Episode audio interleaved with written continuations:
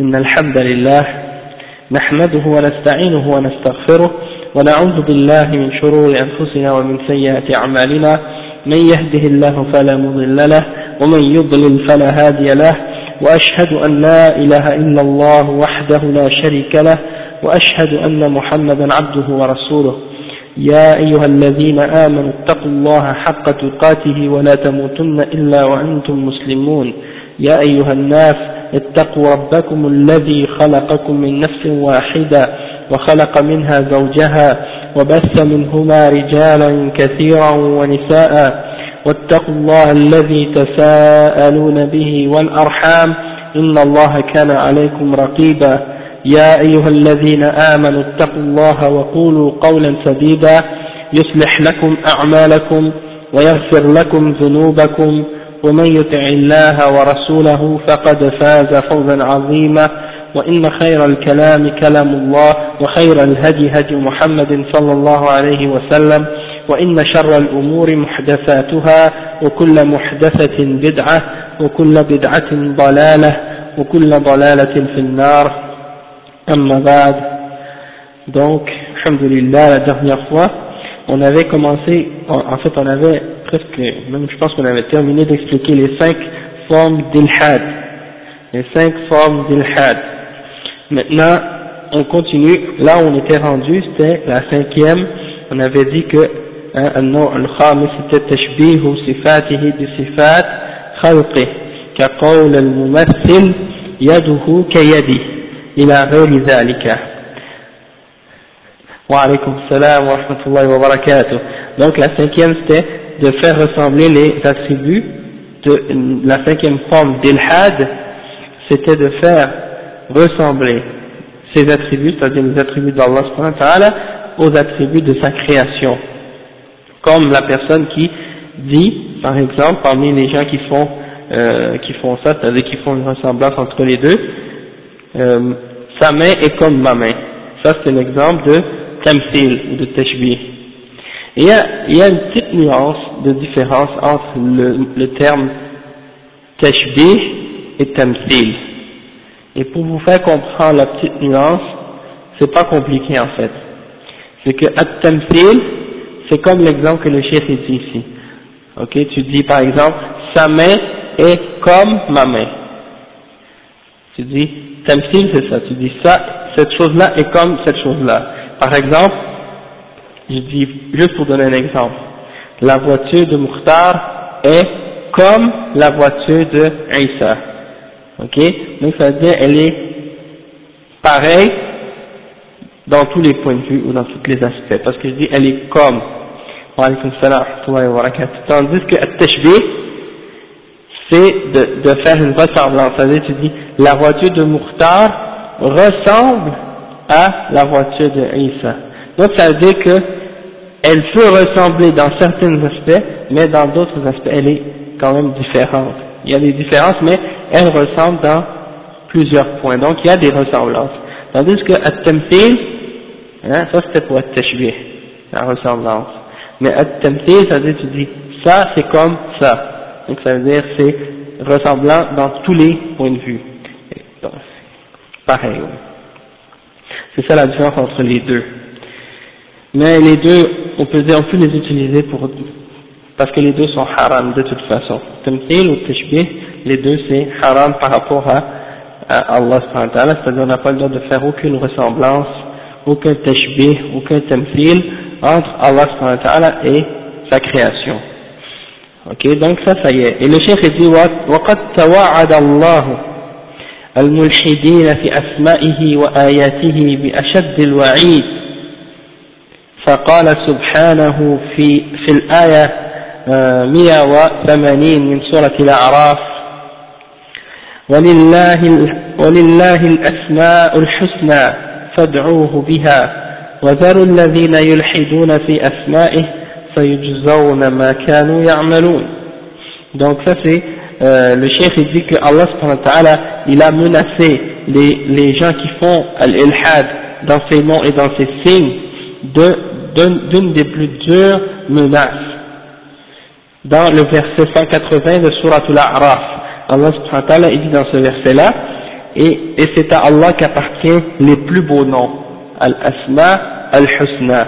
Alors invoquez-le, invoquez-le par ses noms, invoquez-le par ses noms, et laissez ceux qui tentent de dénaturer ou de déformer ces noms, hein, qui, qui essaient de faire Al-Ilhad dans ces noms, ils seront récompensés pour ce qu'ils ont fait, c'est-à-dire ils seront punis. Parce que Yujzauna, ça veut dire qu'ils vont être rétribués selon ce qu'ils méritent, selon, qu'ils ont, selon ce qu'ils ont fait, pour avoir fait ce crime-là. C'est comme, c'est une menace qu'Allah leur fait, en voulant dire qu'ils seront punis. Également dans le verset 40, dans Surat Fussilat, Allah subhanahu il dit, Inna alladhina yulhiduna fi ayatina la yakhfawna alayna. Ceux qui tentent de faire le ilhad, hein, dans nos, dans nos signes, hein, ils ne sont pas euh, inconnus de nous ou ils ne peuvent pas se cacher de nous. Donc Allah est au courant de ce qu'ils font et ils seront attrapés et ils seront punis pour qu'est-ce qu'ils ont fait. Et euh, là, Allah euh, le cheikh il a donné cinq exemples d'ilhad dans les noms d'Allah euh, tandis que l'ilhad dans les signes d'Allah ou dans sa création, ça peut être dans le sens que tu attribues les, choses qui se produisent dans l'univers à autre que Allah dans le sens que tu, dis par exemple la pluie ou les tremblements de terre ou les choses qui se produisent dans la création, la température ou les choses comme ça, au lieu de dire que c'est Allah qui contrôle tout ça, tu dis c'est la nature hein, qui se contrôle elle-même ou des choses de ce genre. Ça c'est aussi une forme d'ilhad, mais dans la création. Vous comprenez? Si vous comprenez pas, dites-moi, hein, pour que je clarifie plus. Des fois, peut-être que je, je, dis quelque chose, puis c'est pas assez clair. Si vous voulez que je vous explique en détail plus, alors vous pouvez me demander, Inch'Allah. Après, le chef dit, euh, en continuant les, les, paroles de Cheikh l'Islam Ibn Taymiyyah, il dit لأنه سبحانه لا سمي له ولا كفء له ولا ند له ولا يقاس بخلقه سبحانه وتعالى. فإنه سبحانه أعلم بنفسه وبغيره وأصدق قيلة وأحسن حديث من خلقه. Donc le cheikh il dit parce que lui Allah subhanahu wa ta'ala il n'a pas d'ego hein, il n'a pas de d'ego il n'a pas de euh, il n'a pas d'équivalent il n'a pas d'ego et on ne peut pas faire d'analogie entre lui et sa création. Et lui, Allah subhanahu wa ta'ala, il se connaît mieux lui-même que personne d'autre parmi ses créatures. Il connaît lui-même ainsi que toute, toute autre créature, il le connaît mieux que quiconque. Et il est celui qui est le plus véridique et le plus euh, juste en parole et qui est et qui parle le mieux. Donc, il sait comment parler, à euh, il sait comment se décrire dans les meilleurs termes et de la meilleure façon. Et on va voir maintenant l'explication de qu'est-ce que Ibn Taymiyyah a dit. Il dit لأنه سبحانه لا سمي له وهذا تعليل لما سبق من قوله عن أهل السنة ولا يكيفون ولا يمثلون صفاته بصفات بصفات خلقه. وسبحانه سبحان مصدر مثل غفران من التسبيح وهو التنزيه. Donc le cheikh dit que lorsque euh, l'imam Ibn Taymiyyah dit que Allah subhanahu wa ta'ala il n'a pas de sami, hein, il n'a pas de ressemblant ou d'ego, et eh bien ça c'est la suite de ce qui précédait quand le cheikh a dit que propos de Ahl Sunnah wal Jama'a qu'ils ne font, ils ne cherchent pas à, comprendre le comment ou à connaître euh, le comment des attributs d'Allah et qu'ils ne font pas de ressemblance entre le créateur et la créature. Donc ça c'est la suite. Pourquoi ils ne font pas de ressemblance et pourquoi ils ne demandent pas le comment C'est parce que justement il n'a pas d'ego, il n'a pas d'équivalent dans la création. Et donc c'est pour ça qu'on n'a pas le droit de faire des analogies et etc. Tu vois Donc c'est comme la suite. Et quand on dit en arabe subhan, subhan, ou subhanallah ou subhanahu, hein, c'est un masdar et ça, ça, c'est comme dans la, quand on dit c'est un masdar également. ok, ça vient du tasbih. Et qu'est-ce que c'est tasbih?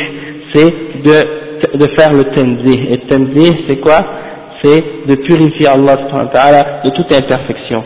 Donc quand tu dis subhanallah, c'est comme si tu disais que Dieu soit purifié de toute imperfection, de toute euh, euh, chose qui pourrait euh, le rabaisser ou yani, euh, des choses de ce genre, de, yani, de, de nox, de, que ce soit une imperfection, une faiblesse ou toutes sortes, toutes sortes de choses de ce genre. Donc Allah est purifié de ça, c'est dit subhanallah. Donc c'est que Dieu soit purifié et qu'on lui retire toute imperfection et toute faiblesse ou toute euh, chose qui pourrait le diminuer ou le rabaisser dans sa gloire, dans sa personne ou dans sa grandeur, etc. Donc c'est ça ce que ça veut dire subhan. Et le cheikh après il dit la samiyya lahu أي لا نظير له يستحق مثل اسمه.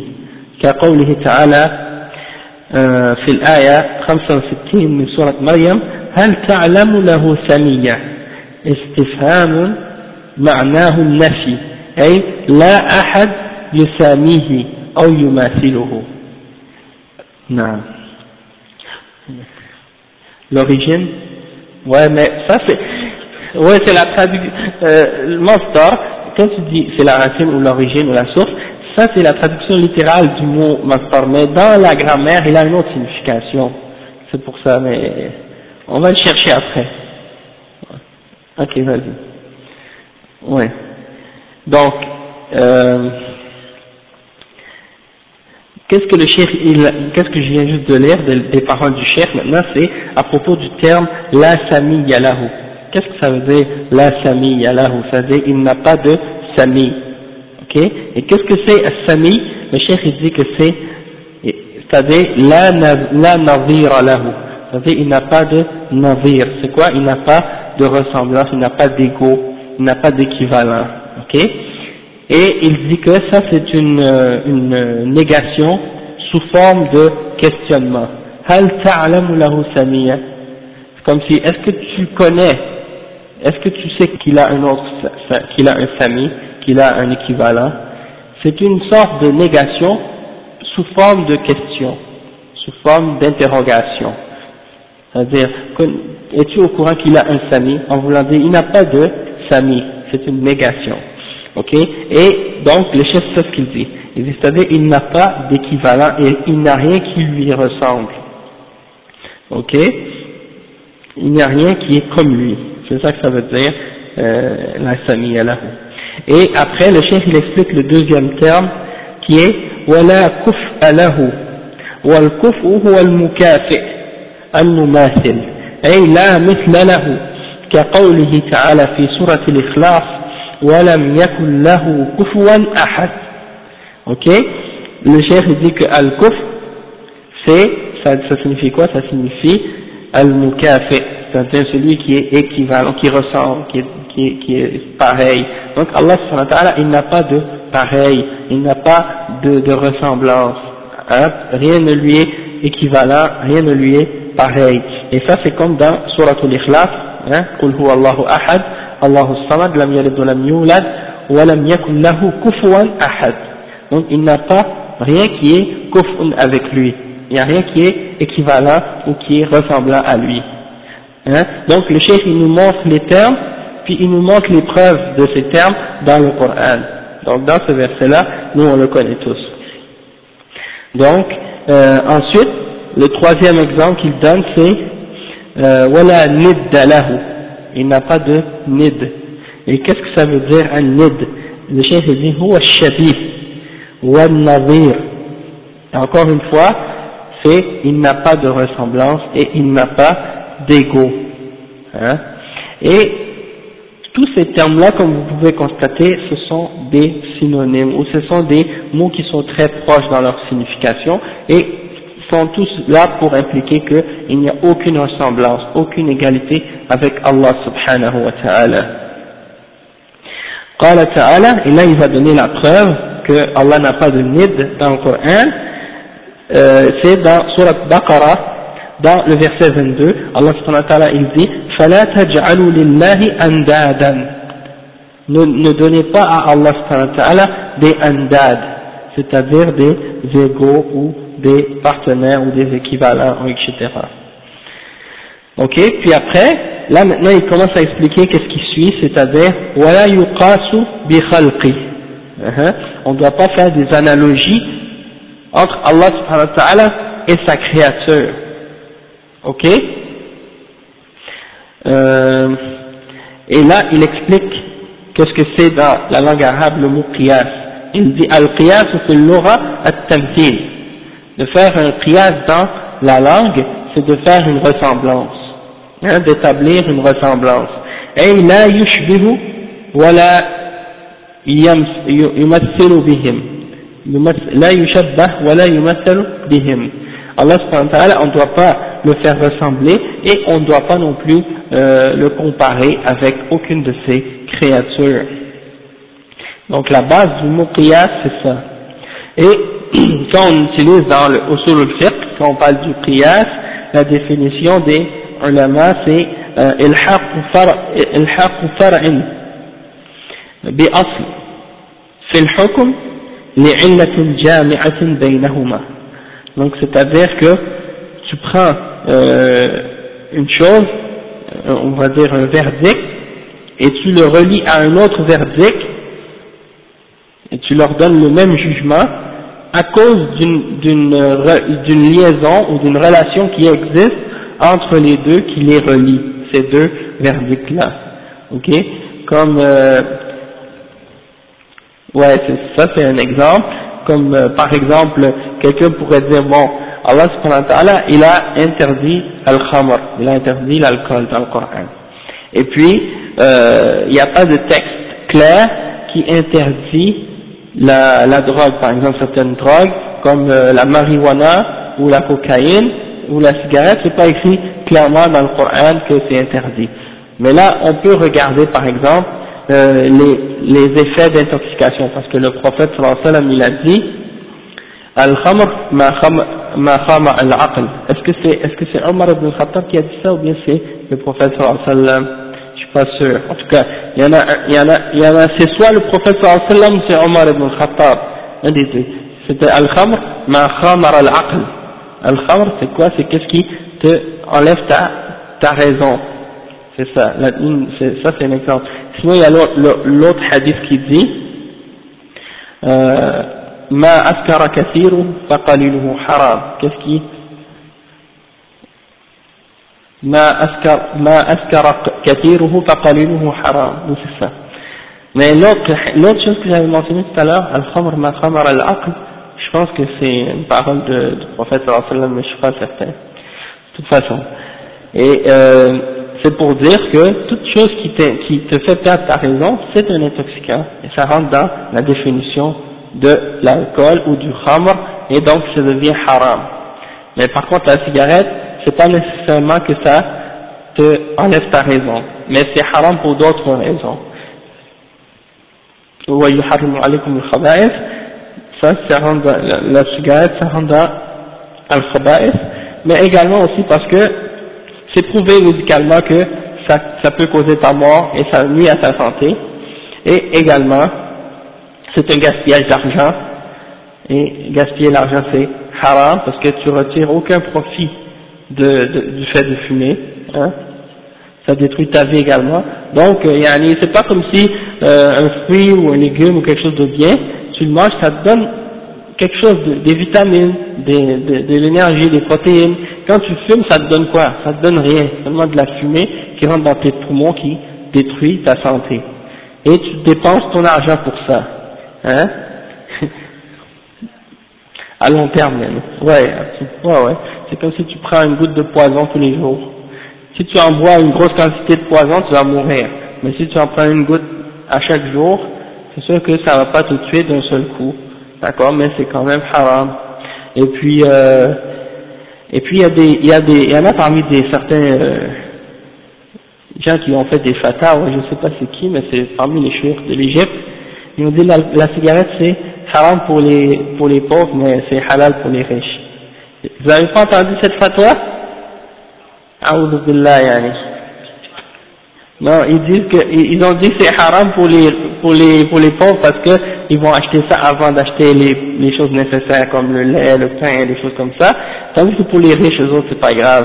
Donc c'est halal. Ça c'est des exemples de fatwa complètement fausses, yani, qu'ils font dans, certains, dans certaines régions du monde, Allah euh, Par contre, euh, alhamdulillah, les ulama qui suivent euh, comme il faut la bonne compréhension, yani, eux ils ont toujours dit que c'est haram. Et au tout début, quand la cigarette est apparue dans le monde musulman, ils, ont ils avaient déclaré que c'était macro en faisant un qiyas avec, euh, avec les oignons et l'ail. Parce qu'ils connaissaient uniquement euh, l'aspect de l'odeur qui était euh, déplaisante. Et ils se basaient uniquement sur cet aspect-là pour dire c'est macro. Mais par la suite, les, les effets néfastes de la cigarette ont été découverts sur euh, la santé, et là ça a été clarifié par les médecins et par la science que ça peut vraiment causer des graves maladies et même la mort. Donc, il n'y a pas de doute par la suite que ça devient haram, complètement haram. C'est donc euh, pour ça que ceux qui se basent encore sur l'idée que c'est macro, ils se basent sur une ancienne fatwa qui était faite avant même que les gens sachent les effets néfastes de cette euh, soi-disant cigarette sur la santé des gens. Donc cette, cette fatwa ou cette idée que c'est macro la cigarette, c'est complètement batil, c'est complètement faux. Non, c'est sûr que c'est interdit de s'asseoir avec quelqu'un qui fume et, euh, et tu dois, si tu vois un musulman qui fume, lui donner le nasiha. Si c'est un kafir, ça c'est autre chose, il croit que pour lui, si c'est un kafir, il fait des choses encore plus graves que de fumer en partant. Donc avant de, de se baser sur ça, il faut voir euh, le plus le plus important, c'est-à-dire le shirk et le kufr. Il faut. Ça dépend pourquoi tu t'assois avec lui aussi. Si tu t'assois avec lui juste pour passer le temps, pour t'amuser, non. Mais si tu t'assois avec lui pour donner le nasiha et pour le ramener à l'islam ou pour le rapprocher, ça, dans ce cas-là, tu peux voir. C'est comme ils ont posé la question au chef, j'écoutais ça dernièrement, euh, il y a quelqu'un qui vit puis il travaille dans le riba, puis tout son argent ça vient du riba. Est-ce qu'on a le droit d'aller chez lui puis de manger sa nourriture et tout ça? Le chef il a dit, je pense que c'était Cheikh Ali Hassan, il dit quand tu vas aller chez lui, est-ce que tu vas juste aller pour juste manger puis tout ça, mais tu vas aller pour en même temps pour essayer justement de lui faire le da'wah pour qu'il abandonne ce péché-là puis pour le rappeler de, de Allah et tout ça? Hein, ça c'est parmi les questions qu'ils lui ont posées dans, justement dans le site Riyad Salihin il, a un fichier euh, vidéo, puis il y a des gens qui appellent par téléphone, posent des questions, puis euh, Sheikh Ali Hassan al-Halabi, un des, un des élèves de Sheikh al-Albani, donc c'est ça, Inch'Allah, c'est là-dedans, donc, donc ça revient aussi à l'intention quand tu quand tu parles avec ces gens-là, si tu vois qu'ils sont en train de faire un péché, tu ne restes pas avec eux juste pour dire que tu, parce que c'est un péché comme un autre. Hein. Si tu vois un musulman qui boit de l'alcool, ou un musulman qui fume, ou un musulman qui fait n'importe quel péché, allez. Pardon Ouais. Ouais.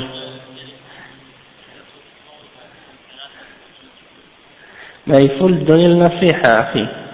الدين النصيحة la religion, c'est le nasiha. Donc, le qiyas, comme on a dit, c'est ça. il y a trois formes de qiyas. Qiyas al-shumul, qiyas al-tamthil et qiyas al-awlawi. Ok? Et euh, le premier qiyas, qiyas al-shumul, c'est, euh, d'après que je... Qiyas al-shumul,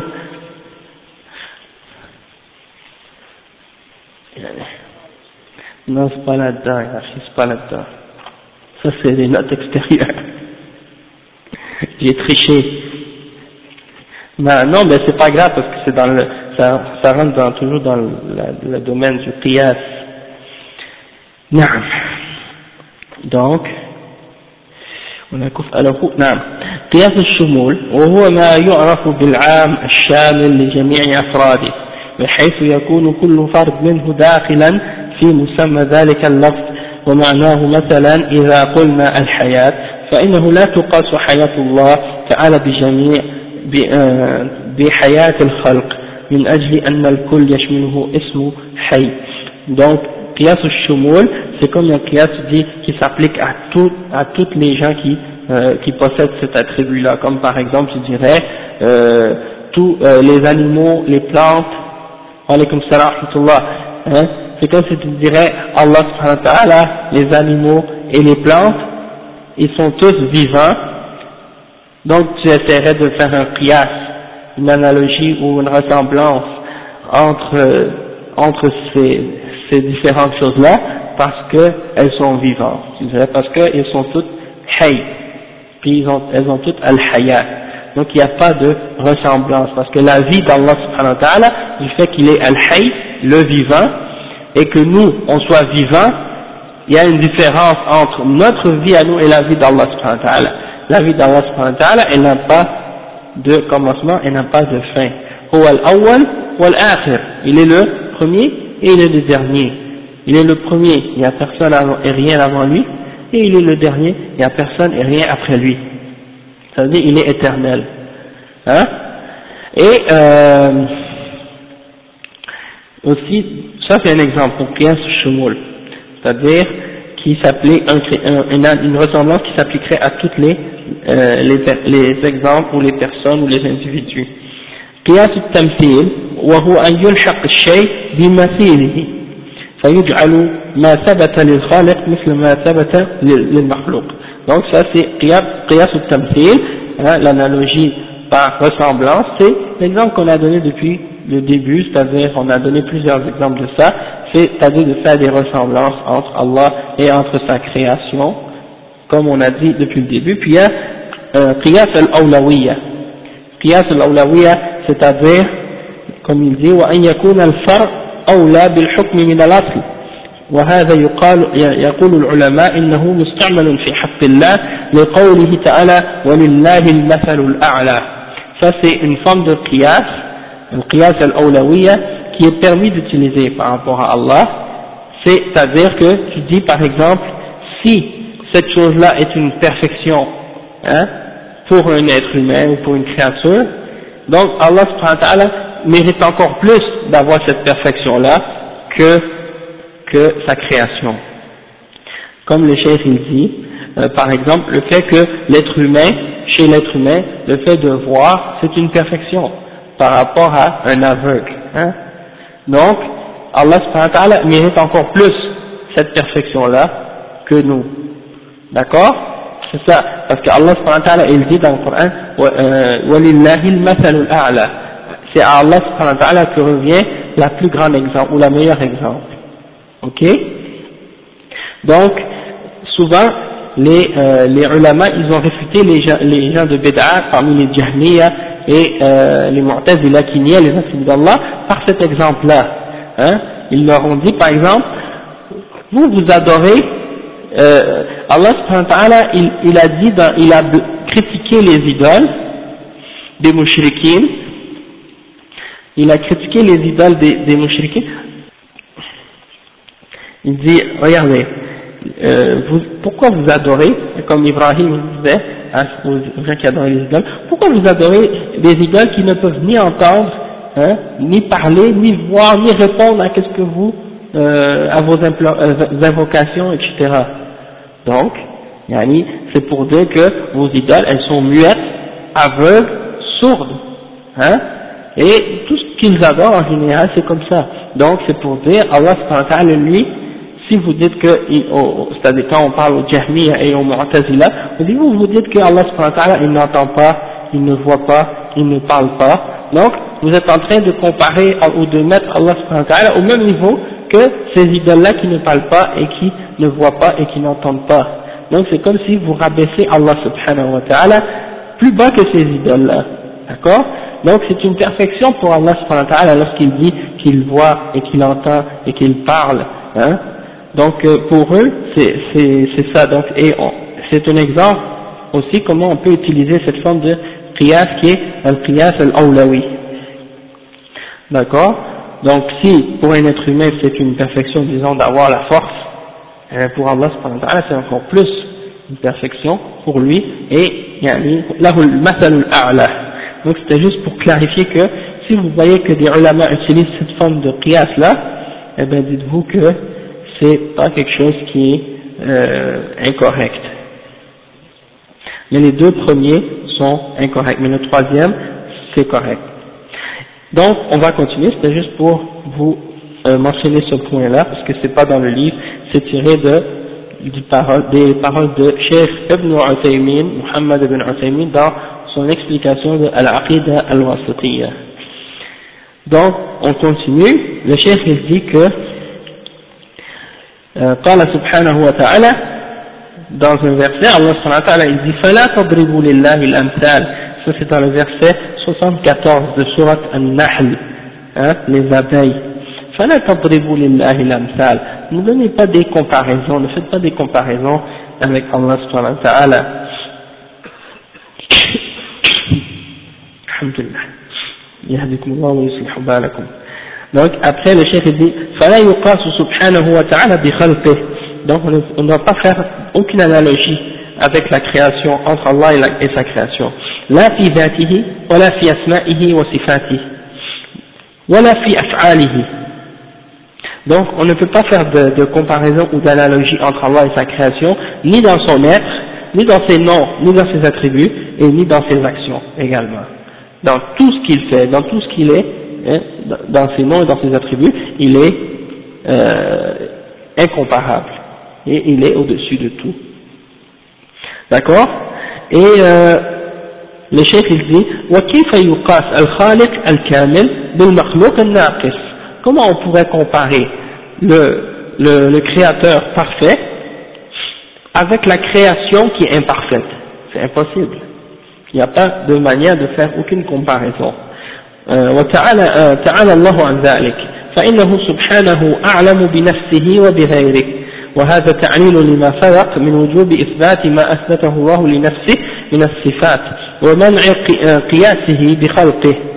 فإنه إذا كان أعلم بنفسه وبغيره وجب أن يثبت له من الصفات ما أثبت لنفسه وأثبت له رسوله صلى الله عليه وسلم. Donc le cheikh dit que Allah subhanahu wa ta'ala il se connaît mieux lui-même que quiconque hein? Et il connaît mieux les créatures qu'elles se connaissent elles-mêmes. Allah ta'ala, il nous connaît mieux, nous, qu'on se connaît nous-mêmes. Et il se connaît lui-même mieux que personne. Hein? Comme, comme par exemple le doigt que le prophète sallallahu alayhi wa sallam disait La nuhsi sana'an alayk anta kama ala nafsik. On ne peut pas arriver à te glorifier comme tu le mérites. Tu es comme tu t'es glorifié toi-même. Hein? C'est pour dire que peu importe comment on peut essayer de glorifier Allah on ne sera jamais capable de le glorifier tel qu'il le mérite réellement. Et c'est seulement Allah qui est capable de se glorifier de la, de la meilleure façon. C'est pour ça qu'on utilise les doigts qu'il nous a enseignés pour le glorifier, parce que c'est lui le meilleur pour se glorifier lui-même. D'accord? Donc, euh, le chef il dit que ça, les paroles de chef l'islam lorsqu'il dit ça, c'est pour expliquer ce qui a précédé du fait qu'on est obligé d'affirmer ce qu'Allah s'est affirmé à lui-même. Hein, quand il s'est affirmé ses noms et ses attributs dans le Coran, et ce que le prophète lorsqu'il a affirmé à Allah ses noms et ses attributs, hein, eh bien, le prophète comme on le sait, il ne parle pas de lui-même, c'est une révélation.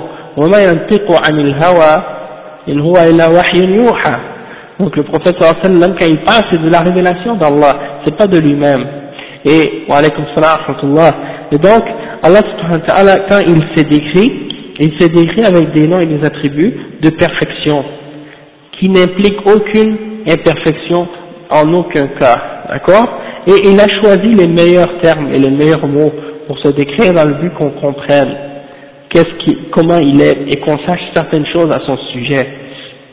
Donc, s'il se connaît mieux que personne, hein, donc c'est obligatoire pour nous d'affirmer ce qu'il a affirmé pour lui-même, de ses noms, et d'affirmer ce que son messager, sallallahu alayhi wa sallam, a affirmé à son sujet également. Et le cheikh il dit par la suite, والخلق لا يحيطون به علما فهو الموصوف بصفات الكمال التي لا تبلغها عقول المخلوقين فيجب علينا أن نرضى بما رضيه لنفسه فهو أعلم بما يليق به ونحن لا نعلم ذلك le chef il dit que la création elles ne peuvent pas le connaître d'une façon euh, parfaite, Allah subhanahu wa ta'ala. Ils ne peuvent pas arriver à le connaître d'une manière complète.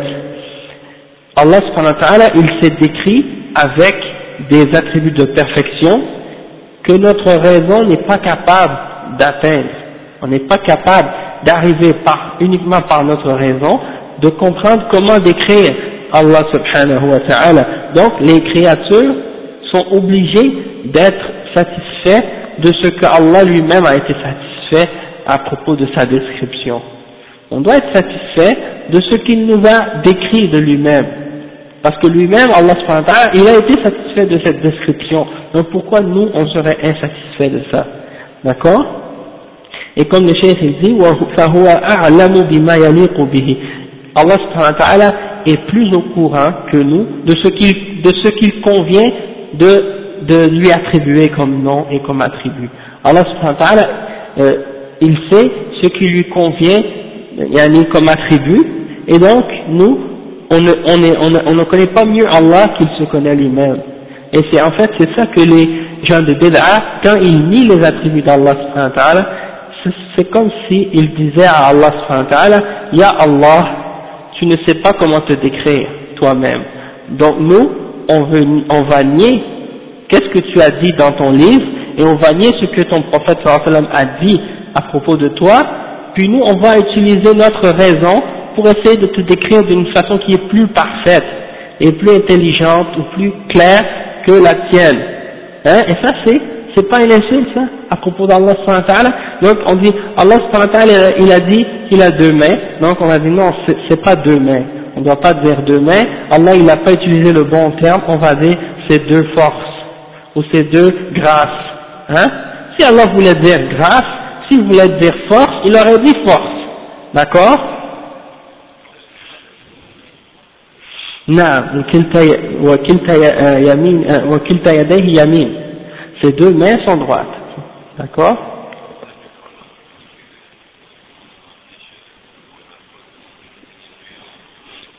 Non, non. Comme le frère il dit, le, le, le musulman qui est, qui est par exemple pécheur, hein, mais qui a cru en Allah et en son prophète mais qui suit la sunna, même s'il fait des péchés, il est mieux que le musulman qui fait aucun péché mais qui est innovateur. Même s'il est le plus pieux, parmi les gens, le, le il est, il est égaré, hein, et Allah risque de pas accepter, Allah risque de pas accepter ses actions, parce que Allah, le prophète a dit, celui qui fait une action qui n'est pas en accord avec notre religion, elle sera rejetée, et euh, Allah il n'accepte pas une action si elle n'est pas basée sur le tawhid, ce n'est pas basé sur l'unicité d'Allah et sur euh, la sincérité. Hein? C'est pour ça wa ta'ala dit dans le Coran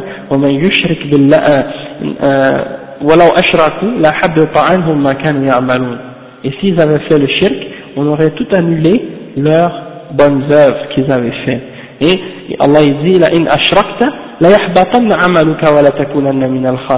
Si tu fais le shirk, hein, si tu associes avec Allah subhanahu wa ta'ala, qui que ce soit ou quoi que ce soit, que ce soit dans l'adoration ou dans ses noms et ses attributs, eh bien, Allah va annuler toutes tes actions et tu seras parmi les perdants.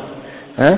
Donc, euh, on sait qu'il y a le shirk dans l'adoration, on en a parlé beaucoup, mais de, de faire ressembler Allah à sa création ou de nier ses attributs, ça rentre également dans le shirk. Et donc, celui qui fait ça, il a rejeté, il a nié toutes ses œuvres sont à zéro, sont nulles. Également, le fait qu'il ait amené des bid'ah, des contradictions avec la sunna, eh bien, Allah n'accepte pas ces actions. Et Allah il dit قل هل ننبئكم بالأخسرين أعمالا الذين ضل سعيهم في الحياة الدنيا وهم يحسبون أنهم يحسنون صنعا. Est-ce qu'on va pas vous informer Voulez-vous qu'on vous informe des plus grands perdants en œuvre? Ce sont ceux qui ont dépensé tous leurs efforts dans cette vie présente en faisant des choses, en faisant des œuvres ou des adorations qu'ils croyaient être bonnes, alors qu'en réalité elles sont contraires à la base du tawhid et contraires à la sunna. Donc, ils n'auront hein, aucune récompense pour qu'est-ce qu'ils ont fait. Donc c'est pour ça, comme le frère nous a dit. Et, et euh, le chef ici, وهو سبحانه أصدق قيلا وأحسن حديثا من من خلقه أحسن حديثا من خلقه c'est-à-dire que Allah subhanahu wa ta'ala comme le chef Ibn Taymiyyah a dit Allah il est la personne la plus véridique en parole et la meilleure en parole il parle de la meilleure façon par rapport à sa créature hein il parle il parle de la meilleure façon et c'est le plus véridique donc comme Allah subhanahu wa ta'ala وهل وهل أصدق من الله قيل حديثا وهل أصدق من الله ومن أصدق من الله قيل non il y a deux versets ومن أصدق من الله حديثا donc dans ces deux versets il y a, il y a les deux versets je crois qui disent que qui est meilleur que Allah subhanahu wa ta'ala en parole et qui est plus véridique hein, en parole que Allah subhanahu wa ta'ala Personne. Hein Donc c'est ça que Cheikh l'Islam il veut expliquer, c'est que Allah subhanahu wa ta'ala, il, parle, il sait le mieux parler.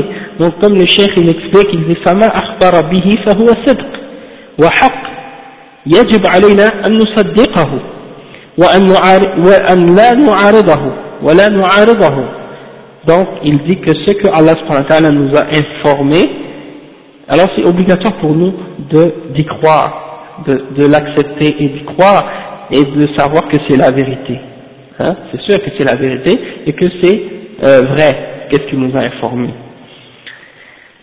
Et il dit que c'est obligatoire pour nous d'y croire et de ne pas s'y opposer et de, de ne pas le contredire. وألفاظه أحسن الألفاظ وأفصحها وأوضحها hein, les, les, les, les mots et les termes qu'il utilise sont les plus beaux, les plus éloquents et les plus clairs parmi les termes et les mots qu'on peut utiliser.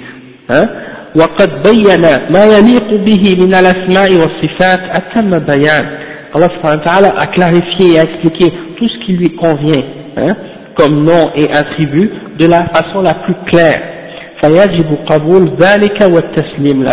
Donc c'est obligatoire pour nous d'accepter ça et de s'y soumettre. Voilà la façon de Al-Sunnah wal Jama'a. C'est pas de chercher à nier ou à déformer les sens ou à tromper les choses pour essayer d'arriver à une autre compréhension. Hein. Et ça c'est la voie des gens de Bédard. Nous on accepte le texte, on dit comme les salafs disaient, amirruha kama ja'at bila kayf. Acceptez-les, hein, prenez-les telles qu'elles sont venues, sans demander comment, hein, prenez-les telles quelles. Après le chef dit, summa rusuluhu, hein, summa rusuluhu sadiquna, masduquna, bikhilaf alladhina yaquluna alayhi ma la ya'lamun. Donc, le chef Ibn Taymiyyah, il dit que, par la suite, on doit comprendre que ces messagers c'est-à-dire les messagers les messagers d'Allah ils sont véridiques hein, صادقون مصدوقون c'est-à-dire les, les croyants croient en leurs paroles contrairement à ceux qui parlent à propos d'Allah subhanahu wa ta'ala et qui disent ce qu'ils ne savent pas. Parmi les gens de Bid'ah. Après le cheikh il explique, Ibn euh, Cheikh Al-Fawzan il explique, il dit ثم رسله صادقون مصدوقون هذا عطف على ما على قوله فإنه أعلم بنفسه. Hein? Allah, euh, donc le chef dit ça, c'est pour continuer la phrase qui, qui a précédé que Allah subhanahu wa ta'ala, il est plus savant, il, connaît, il se connaît mieux que quiconque, et ses messagers, c'est-à-dire les messagers d'Allah, sont véridiques. Et quand ils parlent à propos d'Allah ils disent la vérité. Dans la langue arabe, le mot sidq, ça veut dire que ce que tu dis, est en, est en accord avec la réalité.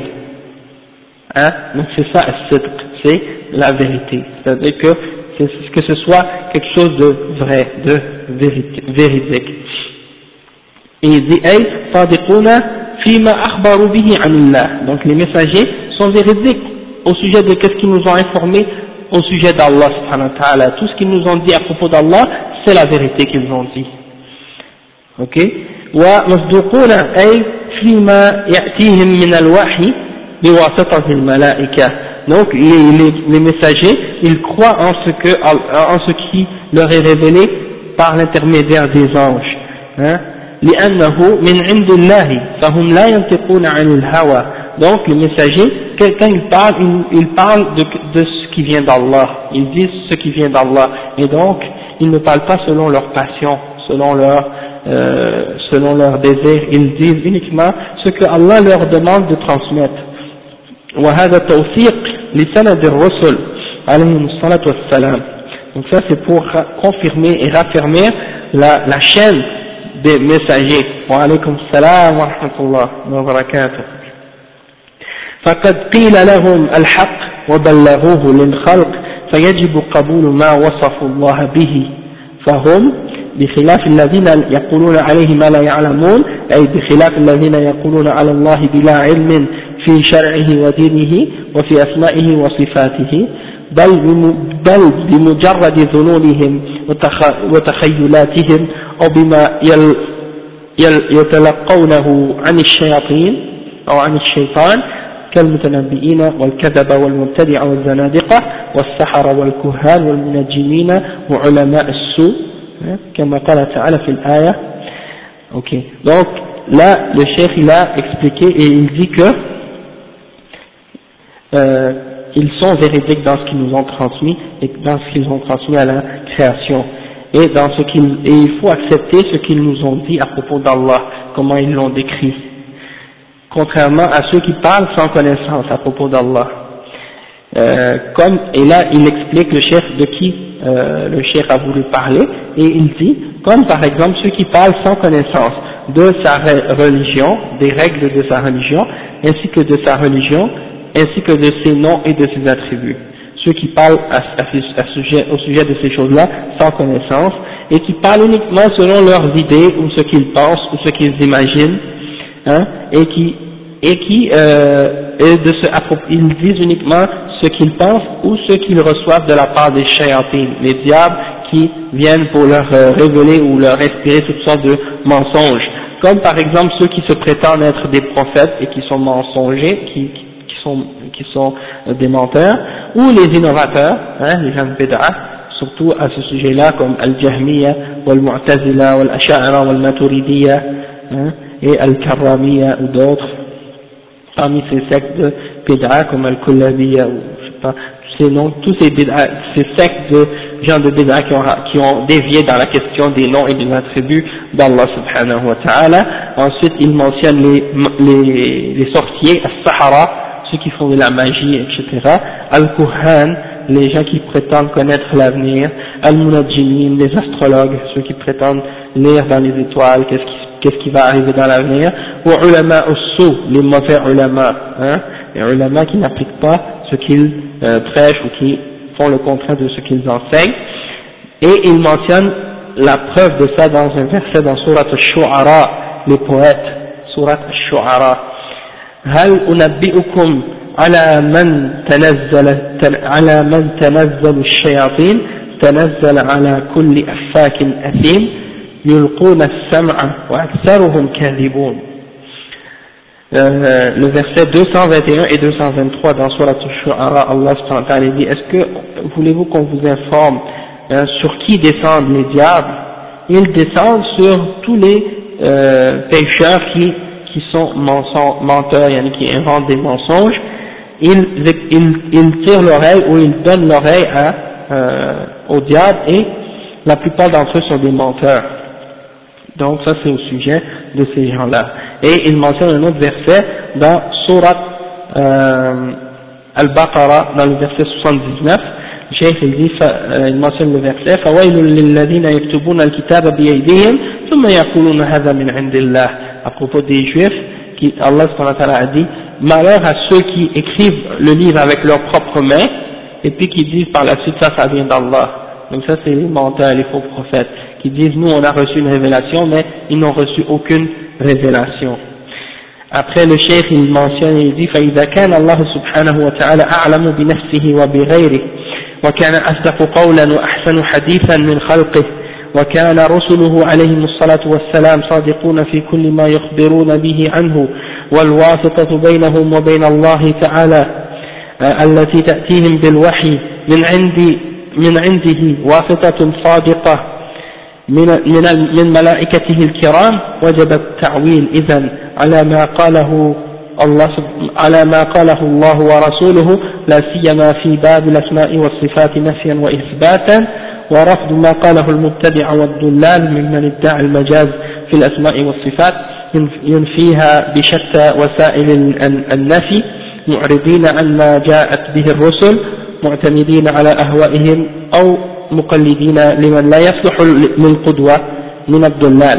Donc le cheikh il dit que Allah subhanahu wa ta'ala s'il se connaît mieux lui-même et qu'il connaît mieux les autres et qu'il est le plus véridique en parole et qu'il parle et qu'il est la meilleure personne lorsqu'il s'agit de parler hein, c'est-à-dire celui qui parle le mieux euh, et qu'il parle mieux que sa créature et que ses messagers sont véridiques et qu'ils ils ne font que transmettre ce qu'on leur a informé et que l'intermédiaire qu'il y a entre eux et Allah subhanahu wa ta'ala sont des euh, intermédiaires véridiques aussi et qui sont fiables comme les anges, hein, alors c'est obligatoire dans ce cas-là de prendre ce qui vient d'Allah et de son messager hein, surtout dans la question des noms et des attributs, que ce soit dans l'affirmation ou dans la négation, et de rejeter et de refuser tout ce qui, est dit de la part des innovateurs et des égarés qui prétendent euh, qu'il y a des termes ou qui prétendent que les noms d'Allah subhanahu wa ta'ala ainsi que ses attributs sont allégoriques ou symboliques, hein, et qui prétendent qu'il faut les nier de toutes sortes de manières possibles.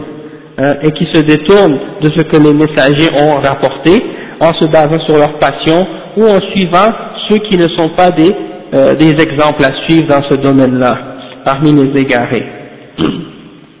Donc le chef il dit que, comme on a expliqué, qu'il faut se référer au, au prophète et à ce qui vient d'Allah dans le Coran et dans la Sunna. Et parmi les gens de Béda, il y en a qui essaient de prétendent justement qu'il y a, euh, que les noms d'Allah sont symboliques ou allégoriques. Hein. Donc ils disent il ne faut pas prendre ça au sens réel, il faut, prendre, il faut les interpréter et leur donner une autre signification. Et donc ils font un tahrif, comme on a expliqué déjà. Et il y en a qui disent que les noms d'Allah font partie des mutashabihat.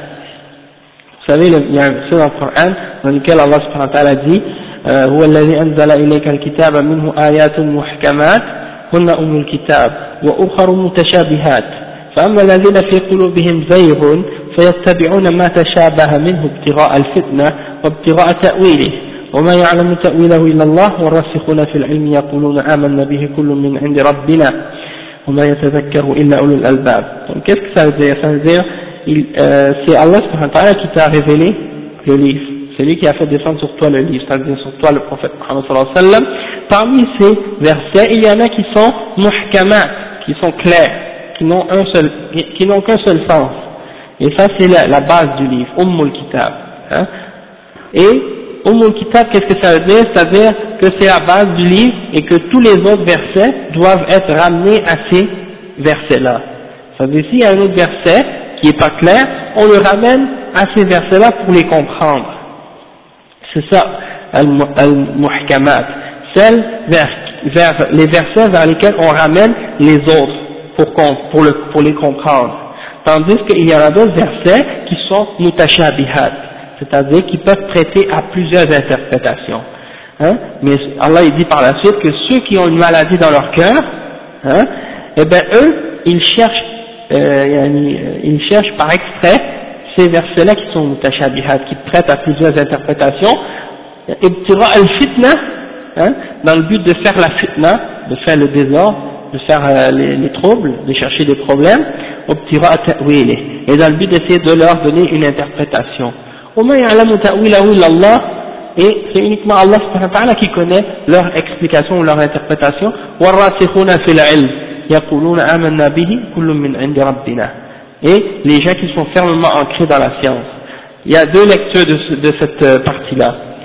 Euh, euh, il y en a qui disent, et les gens qui sont fermement ancrés dans la science, eux, ils disent, nous y croyons, tout vient de la part d'Allah subhanahu wa ta'ala, puis il y a une autre lecture qui dit, ابتغاء الفتنة وابتغاء تأويله وما يعلم تأويله إلا الله والراسخون في العلم c'est-à-dire il y a une autre lecture qui dit et nul ne connaît l'interprétation de ces versets-là excepté Allah et ceux qui sont fermement ancrés dans la science puis il y a l'autre lecture qui dit وما يعلم تأويله إلا الله ok et nul ne connaît leur interprétation excepté Allah après, tandis que les gens qui sont fermement ancrés dans la science, eux, ils disent, nous y croyons, nous croyons en tout ça, tout ça, ça vient d'Allah subhanahu ta'ala.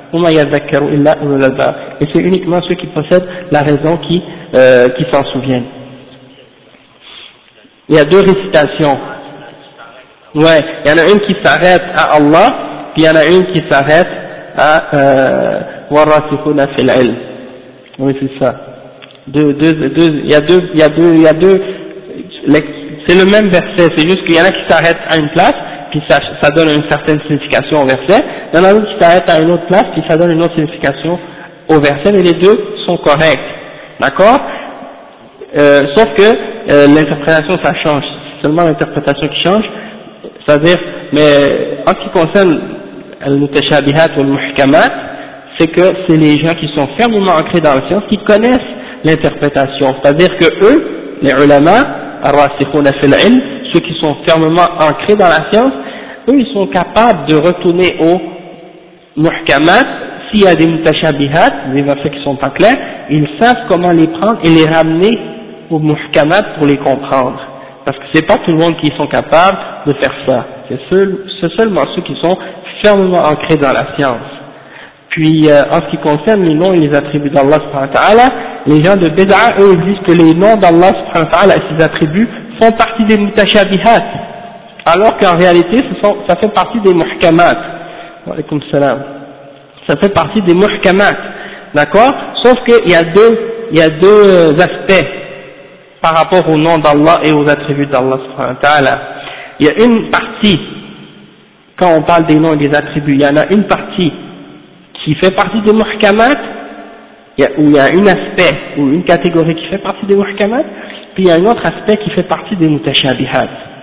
Et pour bien vous faire comprendre la, laquelle, la, distinction entre ces deux-là, c'est qu'en réalité, c'est que euh, la signification des noms d'Allah fait partie des muhkamat, parce qu'on connaît la signification de ces noms et de ces attributs-là. Qu'est-ce qui fait partie des mutashabihat? C'est le commun de ces attributs-là, qui fait partie des mutashabihat, parce qu'on ne connaît pas le commun des attributs. Donc ces gens de bid'ah, ils, essaient de faire entrer les noms d'Allah et les attributs d'Allah dans les mutashabihat, justement pour se permettre de faire le ta'wil, pour se permettre, pour se permettre de faire le tahrif, c'est-à-dire de changer la signification de ces mots-là pour leur donner une autre. Hein? Mais comme l'imam Malik l'a expliqué, et beaucoup d'autres parmi les imams de Ahl Sunnati wal Jama'a, la signification elle est connue, mais c'est le comment qui est inconnu. Hein? Donc, on doit accepter la signification du, du, du nom de l'attribut, mais le, le comment, on le, laisse à Allah subhanahu wa ta'ala. Non, celui qui pose la question à ce sujet-là, ça rentre dans les bid'ah. C'est ça. La personne qui pose la question à propos de ça, comme par exemple, comme, comme celui qui a posé la question à l'imam Malik, comment est al-istiwa, comment Allah s'élève au-dessus de son trône, eh ben, l'imam Malik il lui a dit, hein, de poser la question à ce sujet-là, c'est une bid'a. Oui, c'est ça. Les sahaba n'ont pas demandé ce genre de, ce genre de questions-là euh, au prophète Mohammed sallallahu alayhi wa sallam. Non. Qu'est-ce que tu dis là? Ouais. Que la personne est un mubtadi' Mais ça dépend. Ça dépend de la personne. Parce que c'est pas toute personne qui fait une bid'a qui est un mubtadi'. Tu comprends? Quelqu'un peut faire une bid'a ou dire une parole qui est bid'a, puis il n'est pas mubtadi'. Peut-être qu'il est ignorant. Dans ce cas-là, on lui explique, on lui clarifie la chose, euh, et là, s'il il accepte la vérité, alhamdulillah, c'est pas un mubtadi' il s'est trompé, il a fait une erreur, il est revenu à la vérité. Il devient un muqtadir. C'est quand, est-ce qu'il devient un muqtadir C'est quand il a persisté à, faire la bid'a et à continuer à la faire après qu'on ait établi sur lui la preuve et qu'on ait clarifié que ce qu'il fait est bid'a. Et l'imam Malik a dit Ma araka illa Il lui a dit Je vois que toi tu n'es qu'un mubtadi'. Pourquoi? Parce que d'après ce qu'on voit dans les paroles de l'imam Malik, c'est qu'il a compris que cette personne-là, il est venu exprès pour faire la fitna et pour poser cette question-là. Hein, parce qu'il n'était pas parmi les gens qui s'assoyaient régulièrement avec l'imam Malik.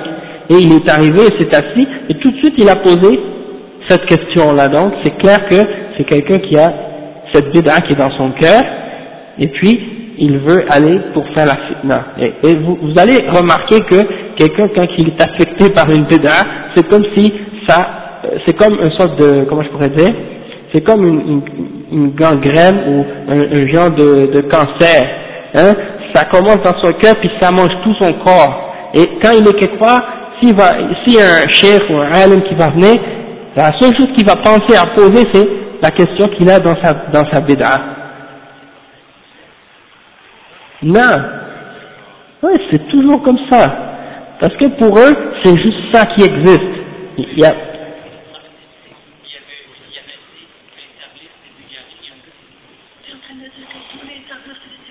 Hmm. Subhanallah. Mais c'est comme ça, c'est comme ça. Donc c'est comme l'imam, euh, c'était Bishr ibn, euh, Bishr ibn Ayyash. Je pense que c'est Bishr ibn Ayyash. Ayyash. Non, pas Ayyash. Bishr ibn Ayyash. Ayyash, si je ne me trompe pas. Allahu alam. On lui a demandé, man est sunni?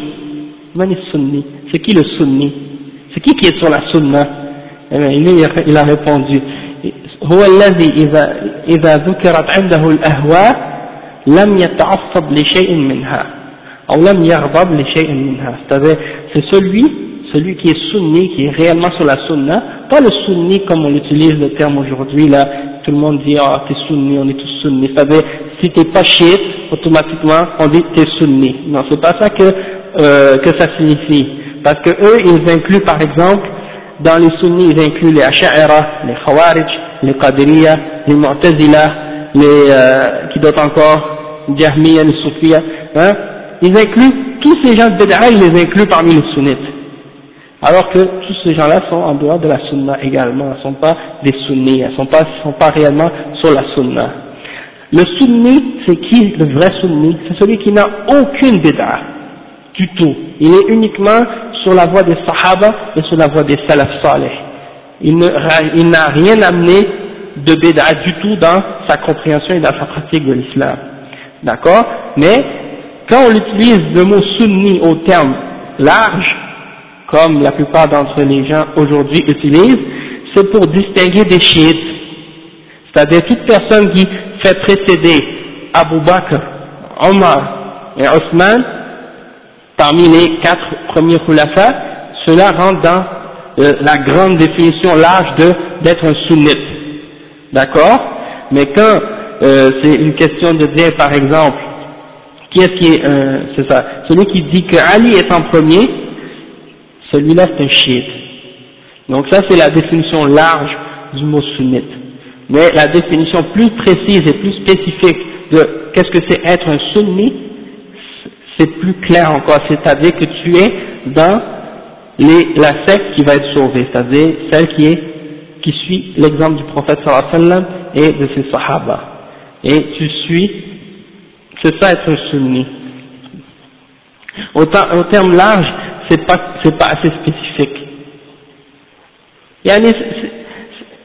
C'est une définition qui, oui, c'est vrai, c'est ça c'est faux de dire que c'est juste les euh, c'est comme si c'est faux de dire que cette division-là qui était soit sunnite ou chiite. Parce que parmi ceux qui sont pas chiites, comme j'ai dit tout à l'heure, il y a toutes ces sectes-là que j'ai mentionnées, et plus encore. Hein, le prophète sallallahu alayhi wa sallam dit, وستفترق هذه الأمة على ثلاث وسبعين فرقة كلها في النار إلا واحدة. Cette umma va se diviser en 73 sectes, et elles seront toutes en enfer excepté une et ils ont demandé Malhiya ya Rasulullah, laquelle d'entre elles sera en paradis Il a dit Man kana ala ma ana alayhi al wa ashabi. c'est fait qu'il sera sur ce que je suivais moi ainsi que mes sahaba.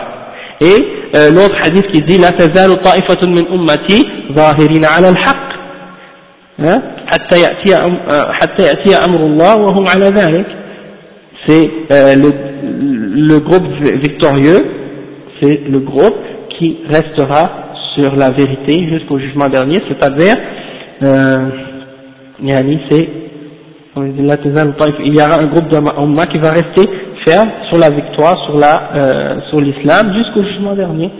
Et ce groupe-là, bien entendu, c'est le groupe qui suit le Coran et la Sunna selon la compréhension des salafs et l'imam Ahmad et l'imam Abdullah ibn al-Mubarak et beaucoup d'autres, ils vont dire hum ahlul hadith. Ce sont les ahlul hadith. C'est-à-dire les imams dans l'ilm al-hadith du temps des salafs et ceux qui suivent ces imams-là.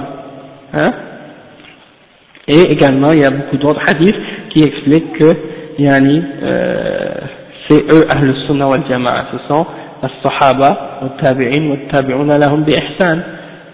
Donc toutes ces sectes-là, qui existent, peu importe laquelle, tu peux demander à ces gens de Bid'ah, c'est, est-ce que tu peux prétendre que Abu Bakr Siddiq était soufi, ou qu'il était qadiri, ou qu'il était, ou qu'il était ash'ari, ou qu'il était khariji, ou qu'il était mu'tazili, ou qu'il était ibadi, ou qu'il était ikhwani, ou qu'il était euh, tabliri, non. Aucun d'entre ces, ces groupes-là. Hein, il en reste encore plein. Et les, les et les ulama, ils ont dit 73, ça c'est juste la base du hadith. Sinon, il peut y en avoir beaucoup plus que 73. Et les tariqas soufis, il y en a plus que des centaines. Juste pour donner, juste dans les, dans les. Donc, c'est juste pour vous faire voir que, yani, c'est important de comprendre ça. Ok? Puis, euh, en fait, on expliquait la réponse au frère Ismaïl, euh, par rapport à, à, celui qui fait une bid'a, est-ce qu'on peut dire qu'il est un tadir Ouais, c'est ça. Donc je disais, tant que la personne, on lui a clarifié que ce qu'il fait c'est une béda et qu'il persiste à vouloir la faire, donc là, il devient un mubtadir après être euh, au courant et après avoir la connaissance que ce qu'il dit ou ce qu'il fait est contraire au fondement de la sunna. D'accord? De quelle, de quelle parole? Ah oui, Bakr ibn Iyash, ouais c'est ça. Et il a dit, c'est qui, c'est qui le sunni? Eh ben c'est celui que lorsque euh, on lui mentionne une parmi les bid'ah, il ne se met en colère ou il ne se fâche pour aucune d'entre elles. من إذا ذكرت عنده الأهواء لم يتعصب لشيء منها أو لم يغضب لشيء منها. Tu vas voir un mubtadi', tu vas commencer à critiquer quelques bid'ah devant lui, tu vas voir comme celui-là il va se mettre en colère. L'autre qui avait crié là, je sais pas, il avait dit quoi, tu vas dire que tous les gens de Tablir sont tous égarés ou des choses comme ça. Il y en a un qui m'a dit, hein, Tablir, ils font du bien. Ils font beaucoup de bien, ils vont euh, telle place, ils font telle chose, ils font telle chose. Et là je lui ai dit, ouais mais les chrétiens ils font du bien, les juifs ils font du bien, les hindous ils font du bien, les bouddhistes ils font du bien, c'est pas la, la condition, c'est pas juste de prétendre de vouloir faire du bien, c'est que le bien que tu fais, est-ce que tu le fais avec les fondements du tawhid et est-ce que tu le fais avec les bases de as-sunnah Si tu le fais pas avec ces deux principes-là, eh ben peu importe la quantité ou le grandeur du bien que tu fais, ça n'a aucune valeur. Exactement, le but ne justifie pas les moyens, comme le frère le dit. Non. Ouais, c'est ça. Le fait de poser la question, c'est une bid'ah. Puis, si la personne croit que c'est, que tu lui expliques que de poser ce genre de questions-là, c'est bid'a, il continue à dire non, c'est pas bid'a, on peut poser ce genre de questions, donc là il devient mubtadi'. Tu comprends ce que je veux dire? C'est pour ça, parce qu'il y a des gens qui vont poser des questions beaucoup plus graves que celles-là encore. Parce que, comme les imams d'Ahl Sunnah, si vous lisez dans, par exemple, As-Sunnah de l'imam Abdullah ibn, ibn Ahmad ibn Hanbal, le fils de l'imam Ahmad, dans son livre As-Sunnah, quand on, lui quand on leur a posé la question, à certains parmi les imams, on leur demandait pourquoi ils parlent de euh, la, tribu de Al-Kalam, c'est-à-dire la parole que Allah pourquoi ils veulent nier que Allah parle ou bien pourquoi ils veulent nier que Allah est au-delà de son trône, au-dessus de sa création? Eh bien les imams ils ont répondu, il y en a un parmi eux qui disait ils, ce qu'ils disent en réalité c'est beaucoup plus grave que ça, mais ils ne font que montrer une partie pour essayer de faire une shubha, parce qu'en réalité, si tu rentres dans cette, dans cette shubha-là, qu'est-ce que ça va t'amener après? Qu'est-ce que ça va t'amener à faire après? C'est beaucoup plus grave que juste de nier l'attribut. En réalité, eux, comme, comme l'imam disait, c'est qu'ils veulent dire qu'il n'y a pas de Dieu au-dessus du trône.